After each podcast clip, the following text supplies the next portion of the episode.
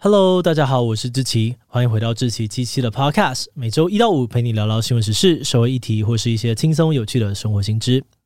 你喜欢看 ASMR 的影片吗？你知道这些让粉丝颅内高潮的声音，对另外一群人来说，却可能会让他们焦虑、生气到想打人吗？今天的这一集，我们要来聊聊的主题就是恐音症。平常像是指甲刮黑板的声音、保丽龙摩擦的声音，大部分的人应该都不太喜欢哦，听到会起鸡皮疙瘩。但是，像别人在耳边的喃喃细语、呼吸声、打字声这种，一般人听起来可能不觉得怎样，甚至觉得蛮疗愈的声音，对某些人来说却可能是巨大的折磨。不只是会让他们感到很有压力、焦躁、愤怒，甚至还会引发恐慌或者是攻击行为。到底为什么有些人会对某些声音反应这么的激烈？这些状况正常吗？又会对生活带来什么影响呢？今天就让我们一起来聊聊恐音症吧。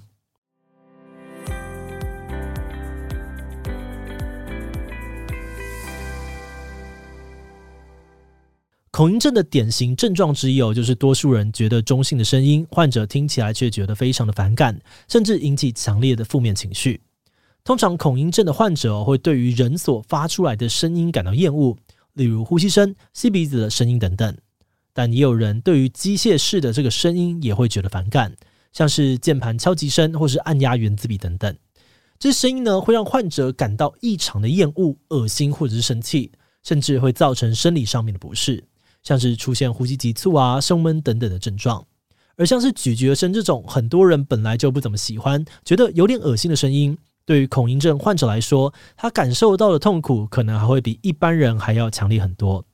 那这些状况通常是在患者童年或者是青少年时期就会开始有自觉，反而比较少人哦是在成年之后才发现自己有这种倾向。诶，那这是不是表示恐音症是天生的呢？接下来，我们就来看看到底为什么会有恐音症吧。恐音症这个词其实是在最近十年呢才开始获得比较多的关注，而且它的相关研究还在二零二零年获得了搞笑诺贝尔医学奖。但是也因为这个主题比较新哦，所以这种状况目前还有很多不同的解释，还没有一个普遍的定论。过去有学者把恐音症当成一种被制约的反射。也就是大脑不小心将特定的声音跟患者讨厌的或害怕的事物连接在一起，所以一些对于大多数的人来说算是中性的声音，患者听起来却是讨厌、令人生气、害怕的刺激。此外呢，也有学者怀疑哦，恐音症其实就是一种强迫症，或者是广泛性焦虑症的表现形式，因为恐音症患者对于某些声音的执着，就像是强迫症。而他听到声音之后所产生的反应，也有点像是焦虑症患者常见的症状。确实哦，在恐音症患者身上，常常也会出现像是焦虑症、忧郁症这些共病的现象。但是这几年讨论下来，目前学界呢，大多还是会把恐音症认定成是一种独立的临床症状，不见得跟其他的疾病有关。而另外，也有脑造影的研究发现，恐音症患者可能是因为内在体感导致的。也就是说，恐音症患者脑袋的知觉呢，还有理解声音的方式，都跟其他人不太一样，所以才出现了恐惧特定声音的状况。嗯，但说到这里，你可能会想说，不管是什么成因，既然讨厌某种声音，避开不就好了吗？理论上是没有错，但通常事情并没有这么简单。恐音症患者遭遇到最大的困难，其实不在于他如何避开声音。而是在于，当他避开声音的时候，常常会遭受他人异样眼光，导致患者间接出现社交退缩的情况。这样说可能有点抽象，但举个简单的例子就会很好理解了。比如说，今天有个恐音症患者极度害怕听到别人咀嚼食物的声音，那为了躲避这种声音，他可能会尽量的避免前往像餐厅这类会发出人类咀嚼声的场合，甚至连在家里都无法跟家人同桌吃饭，总是自己躲起来进食。那久而久之，他就会丧失吃饭聚餐这种大家习以为常、联络感情的社交方式。就算他不想要变成边缘人，硬着头皮参加聚会，但到了现场，就可能因为被特定的声音激怒，进而去质问、制止发出声音的人。但从旁人的角度来看，他的生气举动就会显得很莫名其妙。大家在彼此不了解的情况之下，反而容易伤害彼此的感情。而除此之外呢，患者也可能因为声音所导致的负面情绪，影响他在职场上面的工作表现。像是对于键盘声特别敏感的患者，平常要他待在办公室哦，对他来说就是一种折磨。那假如他长期都戴着耳机啊，或者是耳塞，又会很容易错过跟同事的交流，容易被别人误会成冷漠、故意不理人的形象。而基于这些负面影响，恐慌症患者对于自己生活的满意度普遍都比较低。症状越严重，他就可能过得越不快乐，几乎可以说是从个人生活、人际关系到工作状态都会受到冲击。嗯，听起来真的是蛮辛苦的哦。那如果恐音的症状已经非常严重，去看医生的话，可以治好吗？答案是还是很难。如果是症状轻微的患者，可能根本不需要就医，只要在特定的场合戴上耳机或耳塞就可以正常的生活。但是就目前的统计资料，即使是症状严重、长期困扰的患者，绝大多数也不会积极的寻求医疗协助。至于他们不愿意就医的理由呢，主要有两个原因。第一种原因是，他们可能自己也不太确定这是不是一种病。就像我们前面有提到，恐慌症的研究呢，算是蛮新的领域。很多人没有相关的资讯，甚至还会检讨自己是不是太敏感。而第二种原因是，有不少曾经寻求医疗协助人都觉得看医生对于恐音症的帮助不大，好像没有什么用。那这两种原因其实也有点互相影响，因为目前恐音症并没有被正式的列为一种精神疾病，所以在临床诊断的时候，心理师或者是精神科医师一般都比较会聚焦在患者的焦虑、忧郁或暴躁等等的情绪症状。而在治疗的时候，也会使用这些疾病的方式来处理，导致他们并没有真的对症下药。那就算有办法辨认患者就是恐音症，目前常见的治疗方式也不是直接用药物或心理治疗从源头拔除痛苦。大部分的处置呢，都是要让患者习惯，又或者说去学习跟恐音症共处。比较常见的疗法，通常都会跟强迫症或者是忧郁症类似。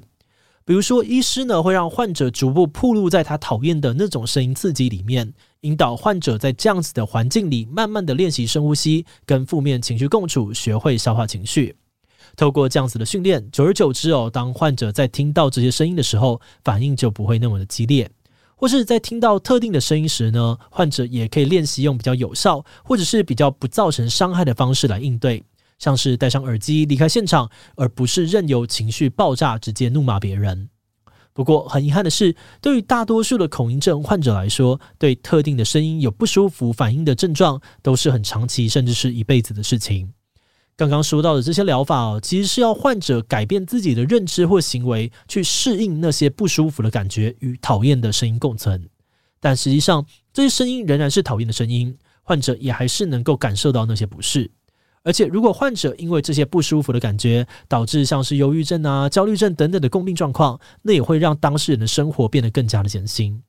因此，除了就医之外，身旁亲友的支持与体谅也是非常重要的。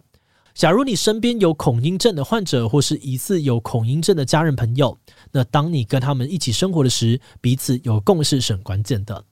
你可以透过跟他们沟通，事先了解有哪些声音、哪些情况会造成对方的不适，然后呢，采取相对应的措施来减少不必要的误会跟情绪。比如说，如果患者讨厌咀嚼声，那你们在吃饭的时候可以试着播放音乐，转移患者的听觉；或是如果你知道他就是讨厌人多吵杂的声音，那去到这类场所时，可以提醒他戴上耳塞，减少声音对于他造成的冲击。但总之，最重要，或许也是最不容易做到的，还是尽量保持一颗包容的心。在确认对方的真实状况之前，不要做人身攻击，或是急着给对方贴标签。毕竟，一般人在看到那种打死都不参加聚会的人，或是在办公室成天戴着耳机都不跟别人讲话的人，我们先入为主哦，可能都会对他们有比较负面或是批判的想法。特别是如果对方突然有比较激烈的情绪起伏，我们可能还会在心里想说：这种人也太奇怪、太难相处了吧。但是当我们实际去了解状况之后，或许你会发现，他的某些行为其实是为了保护自己，而情绪激动，则有可能是因为他无法承受自己所经验到的痛苦。因此，如果我们都能够保持愿意尝试了解的心意，那或许对于患者来说，他们也会觉得更容易放松，也更愿意分享自己的状态，让我们知道彼此的相处应该也会更加的和谐吧。节目的最后，也想要来聊聊我们制作这一集的想法。话说回来哦，在制作这一集的时候，我们偶尔也会怀疑说，如果恐音症还没有被列为正式的精神疾病，但我们现在却把遇到这些状况的人当作是得了一种病一样来讨论，真的好吗？但是后来我们觉得，不管他有没有被列为疾病，有这些症状的人呢，他所受到的折磨都是非常真实的。而且很多时候，因为大家不认识这种状况，甚至不知道该用什么方式来称呼，反而会让当事人很难跟别人说明自己的困境。就像刚刚提到的，除了就医之外呢，旁人的支持或是体谅也很重要。但当大家都没有这些认知的时候，这些沟通或者是说明其实是很难以启齿的。就像在以前哦，很多的疾病在正式定义之前，患者也都必须要忍受各种的异样眼光，被别人骂是神经病啊，或者是疯子之类的。因此呢，我们希望透过这集的内容，让更多人知道，真的有恐音症这种东西，也希望让正在忍受这些困扰的人有一个自我理解，或者是跟别人沟通的工具。我们觉得，像恐音症这种专有名词，某种程度其实也可以传达出，当事者并不是因为故意或者是个性古怪才会有这样子的行为反应，他们会这样子也不是自愿的。所以，如果你身边有这样子的朋友，或是你自己正在面对这样子的困扰，希望在听完这集之后，多少可以得到一点帮助哦。好的，那我们今天关于恐音症的介绍就先到这边。如果你喜欢我们的内容，可以按下追踪跟订阅。另外，我们今天这一集比较特别一点哦，因为我们收到了很多的听众回馈说，平常听我们的 podcast 呢，都是在开车啊、运动、做家事，要特别的去点旧集数很麻烦，所以我们最近呢会来尝试看看，帮大家把相关的内容旧集数直接合并到这里来，这样子感兴趣的听众就可以不用动手就听下去，而不感兴趣的观众也可以自由的离开，希望可以让大家收听更方便。那当然，这个做法我们也还在测试当中，所以如果有任何的回馈，都非常的欢迎你留言告诉我们哦。好的，那我们今天的恐音症介绍就到这里，稍微休息一下，再见喽。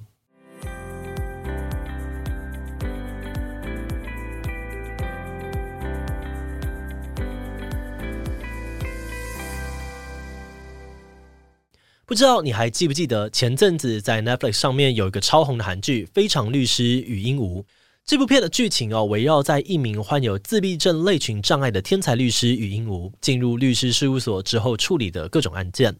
这部韩剧在播出的时候，不止在韩国国内非常受到欢迎，甚至还登上了 Netflix 非英语电视剧排行榜的全球第一名。而最让大家感到佩服的是，剧里面对于自闭症患者的刻画，很多地方都非常的细腻生动，演员的表演也非常精彩。甚至有不少专业的心理师跟医师都表示说，很高兴可以看到这样的作品，来帮助大众更了解自闭症患者。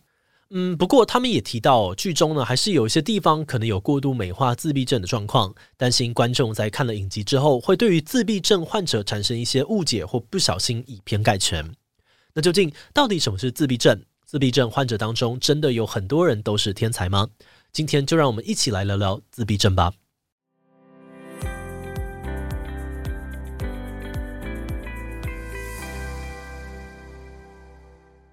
你在生活里面就算没有遇到，应该也有听过人家在说谁谁谁有自闭症之类的。不过，自闭症到底是什么？它有一个明确的定义吗？要知道一个人有没有自闭症，我们可以根据 DSM-5，也就是精神疾病诊断与统计手册第五版当中的诊断标准来做判断。简单来说，自闭症患者有两个最主要的特征。第一个特征是明显的社交能力减损，也就是说，自闭症患者可能会对情感的接收能力不足。无法理解其他人现在是生气、开心还是难过，他也可能在表达上面能力不足，不知道如何表达自己，所以没有办法透过沟通把心里面的想法传达给对方。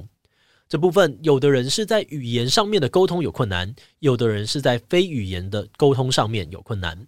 那当然，其中也有不少人哦在语言跟非语言的部分都不擅长。像是在韩剧《非常律师》里面有一个桥段，就是主角禹英禑要出门上班之前，在镜子里面练习表情。表情要怎么练习呢？主角在房间的墙上贴了很多的照片，每一张照片都有一个特定的面部表情，搭配文字说明，告诉他这个是开心，这个是生气等等，让他把这些表情的意思硬背下来。而之所以会这样，是因为他对于人类表情这种非语言的社交讯息的理解能力不足，没有办法靠自己理解不同表情的意思。那自闭症的第二个特征呢，则是患者会对于某些行为或仪式出现了固着的现象。像是不断的重复同一句话，出门坚持要走固定的路线，或是物品坚持要摆在固定的位置等等。以剧中的情况来看呢，禹英禑每次进门前都要读秒，自我介绍一定要讲固定的一串台词，然后看到东西乱了呢，就要摆整齐，这些都是固着的表现。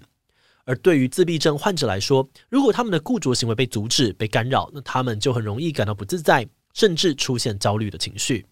如果你今天遇到一个人，对方同时具有以上的两种特征的话，那你可能就可以猜测，对方或许是有自闭特质的人。而至于为什么会有自闭症，它的成因是什么，这部分研究目前还没有给出一个很清楚的答案。但一般普遍会认为，自闭症可能跟遗传有关联。根据美国疾病管制与预防中心在二零二零年的统计，平均五十四个小孩当中就有一个孩子患有自闭症。而在性别上，男生的发病率又大概是女生的四倍。换句话说，自闭症其实没有我们想象中的罕见。而且随着大家对于自闭症越来越了解，也渐渐不排斥就医之后，越来越多人都发现哦，自己的孩子可能也患有自闭症。啊，不过我们这里还是要强调一下，虽然为了方便理解，大家在口语上面都会用自闭症来形容这些人，但其实，在 DSM-5 里面，医师们呢已经不再使用这个词了。他们在最近几年开始宣导，希望大家可以改用 ASD 或者是自闭光谱来称呼这类的障碍。诶，这是什么意思呢？为什么自闭症要改名呢？所谓的 ASD 其实是自闭症类群障碍症的英文简称。譬如说，你以前一定听过的亚斯伯症，现在也被划分在 ASD 当中。那这个 ASD 当中的 S 呢，是 spectrum，也就是光谱的意思。在多年的研究下来呢，专家们认为哦，以光谱的意象来描述这类型的障碍，会比只用自闭症来描述更加贴切。而会有这样子的改变，最主要的原因是因为每个患者的症状严重程度都差太多了。同样都是自闭症类群障碍哦，有的人可能很安静，完全都不讲话，但也有的人话很多，会一直讲一直讲。那如果我们把这些症状差异很大的人，通通都贴上自闭症的标签，那反而会让自闭症这个词变得非常的难懂。那因为你身边的这位自闭患者跟我遇到的自闭症患者可能完全不一样，这个时候如果改用光谱来形容的话，其实也能够更方便我们理解。而在自闭光谱当中的各种色彩，刚好就可以对应不同类型的 ASD。一般来说呢，专家会用颜色来代表不同的症状或者是特质，然后用颜色的深浅来代表症状的严重程度。举例来说，你可能听过的高功能自闭症是一种有 ASD 的症状，但生活上面还是可以大致自理的人，那他可能呢就会是光谱上面的某一个浅色区块。这个光谱的概念呢，就比较可以涵盖到不同症状的患者，因此专家们才会鼓励大家用自闭光谱或者是 ASD 来描述这类型的障碍。所以接下来的内容呢，我在用词上面也会多用 ASD 来取代自闭症，继续聊聊这类群的人相关的症状。那说回我们的非常律师禹英禑哦，像他这种天才型的 ASD 患者，算是很常见的吗？在电视剧里面，语音无拥有过目不忘的超强记忆力，可以随时随地把法条背出来，背得滚瓜烂熟，一字不差，根本就是行走的法典哦，属于超级天才型的律师。像他的情况呢，对应现实的话，其实是比较类似学者症候群。这类型的人通常会在某个特定领域有超乎常人的表现，但是他们在其他地方却还是会有明显的心智障碍。统计指出，学者症候群里面大概会有七十五 percent 的人确实是 ASD 患者，但如果反过来看哦，ASD 患者当中大概呢只会有十 percent 的人有学者症候群，也就是说呢，只有十分之一 ASD 的患者呢会被社会认为是特别聪明的一群人。所以你平常听到的自闭症都是天才，其实是不太正确的说法。因为实际上呢，只有很少比例的 ASD 患者拥有所谓的学者症候群，而且其实有大概五十五 percent 哦，等于是超过半数的 ASD 患者反而会伴随着智能障碍的状况，这在比例上面可能才是比较常见的情形。好的，那话说回来，身为一个 ASD 的患者，在日常生活当中会遇到哪些特别的困难呢？我们刚刚有说到，SD 患者最大的两个特征就是社交能力的减损，还有固着的行为跟仪式。这两个症状如果比较严重的话，其实对于患者的生活来讲，的确是会造成很大的影响。就以社交能力来说，最常见的状况就是患者无法理解别人的情绪，简单来说就是不太会看别人的脸色跟读不懂空气，这就导致他们会在社交场合常常讲错话，其他人听到之后，可能就会觉得他们很白目、很没有同理心，甚至会骂他们没有人性。但是实际上呢，患者是真的不懂别人想要传达什么，他们也难以判断身边的人在说话的时候内心到底处于什么样的状态，所以他们不是故意要激怒你，只是没有办法理解你而已。但因为这样子，他们在学校的时候可能会被其他的同学排挤、霸凌，在职场上面也可能常常冒犯同事或者是上司，甚至因为这样子被辞退，或是根本找不到工作。而固着的行为仪式就更不用说了。虽然在韩剧里面，大家都觉得禹英禑的固着行为很可爱，甚至还有网友发起挑战，要学他念那一长串的自我介绍。但是在现实生活里面，这类行为通常只会引起其他人异样的眼光，甚至让人感到害怕跟排斥。而且以上讲的都还是比较属于高功能 ASD 患者的困扰。如果是症状更严重的 ASD，那么处境就更加的艰难了。实际上呢，有很大比例的 ASD 患者在没有别人的协助之下，是几乎没有办法与其他人正常互动的。那因为这样的，所以照顾他们的父母跟家人必须长期担任患者跟整个社会的桥梁，所以也过得非常的辛苦。而这样庞大的生活压力，甚至曾经让一些父母最后选择对自己的孩子痛下杀手，希望可以让自己跟孩子从这样的痛苦当中解脱，真的是蛮沉重的。嗯，但是话说回来，难道 SD 患者都没有任何治疗或改善的方式吗？关于 ASD 能不能够治疗，目前没有一个定论。有些人说可以，但也有人觉得不行。两种看法主要的差别在于，ASD 的相关治疗可能可以帮助患者提高功能，但没有办法根治。也就是说，状况可以改善哦，但它跟没有 ASD 的人比起来还是不太一样。整个治疗的过程呢，就有点像是在做复健。每个患者会依据不同的个案状况，需要不同方面的治疗。比如说呢，有人需要的是职能治疗、物理治疗，而有人需要的是语言治疗。医师们透过这些疗程来帮助患者统整感觉、训练肢体灵活，或是让他们练习表达，减少跟别人在沟通上面的误会。那虽然这些治疗的项目都不太一样，但所有研究 ASD 的专业人士都还是强调患者要早期诊断、早期治疗。如果家长发现自己的孩子在人际互动上面有障碍，或是出现明显的固着行为，那就建议家长要尽快的带着孩子寻求专业医师的诊断。如果能够让孩子尽早接受治疗，那就越有机会可以减缓症状对未来生活造成的影响。嗯，不过这边要再补充一下的是，除了一些真的很严重的状况哦，其实多数患有 ASD 的孩子是可以在经过特殊教育跟行为训练之后，搭配家长的一些技巧，一定程度的融入社会的。那最后我们也要来稍微聊聊，如果你身边有朋友或者家人是 ASD 的患者，那平常应该要怎么样跟他相处呢？刚刚前面有提到，ASD 的患者最大的特色之一就是他们不太擅长人际互动跟沟通，所以你在跟患者交流的时候，专家建议要使用清楚明确的语句为主，以免他们听不懂你的话中话。而另外，你也可以多多询问他的想法，鼓励他表达，形成双向的沟通。而至于他如果出现各种固着行为，陷入自己的小世界，那你能做的就是尽可能不要去打断他，也不要急着想要把他给拉出来。毕竟，对 ASD 的人来说，这些固着的行为或仪式，常常是他非常重要的安定感来源。而最后要提醒的是，因为 ASD 的人对于变化这件事情通常会比较敏感，所以如果你跟他安排一些事情，但后来计划有更动，那都要尽量的提前告诉他，并且多次提醒，来帮助他慢慢适应这个变化。这样子也能够增进你们之间的互动，彼此拉近距离哦。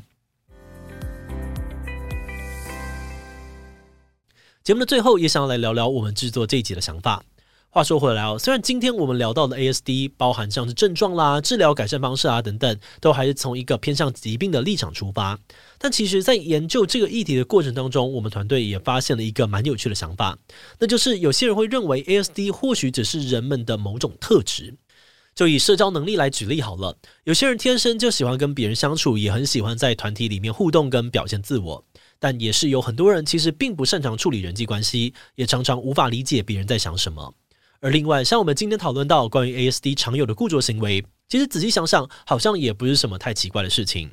我们每个人应该多少也都会透过一些小怪癖啊、小坚持，让自己比较安全感。所以这些主张 ASD 是特质的人就觉得，也许我们大部分的人也都或多或少有 ASD 的特质，只是比较不明显。等于说，在自闭光谱上面呢，我们只是站在比较边边的位置而已。那虽然这个说法并没有得到医学界普遍的认同哦，不过我们觉得也算是一种有趣的思考方式，在这边分享给你参考。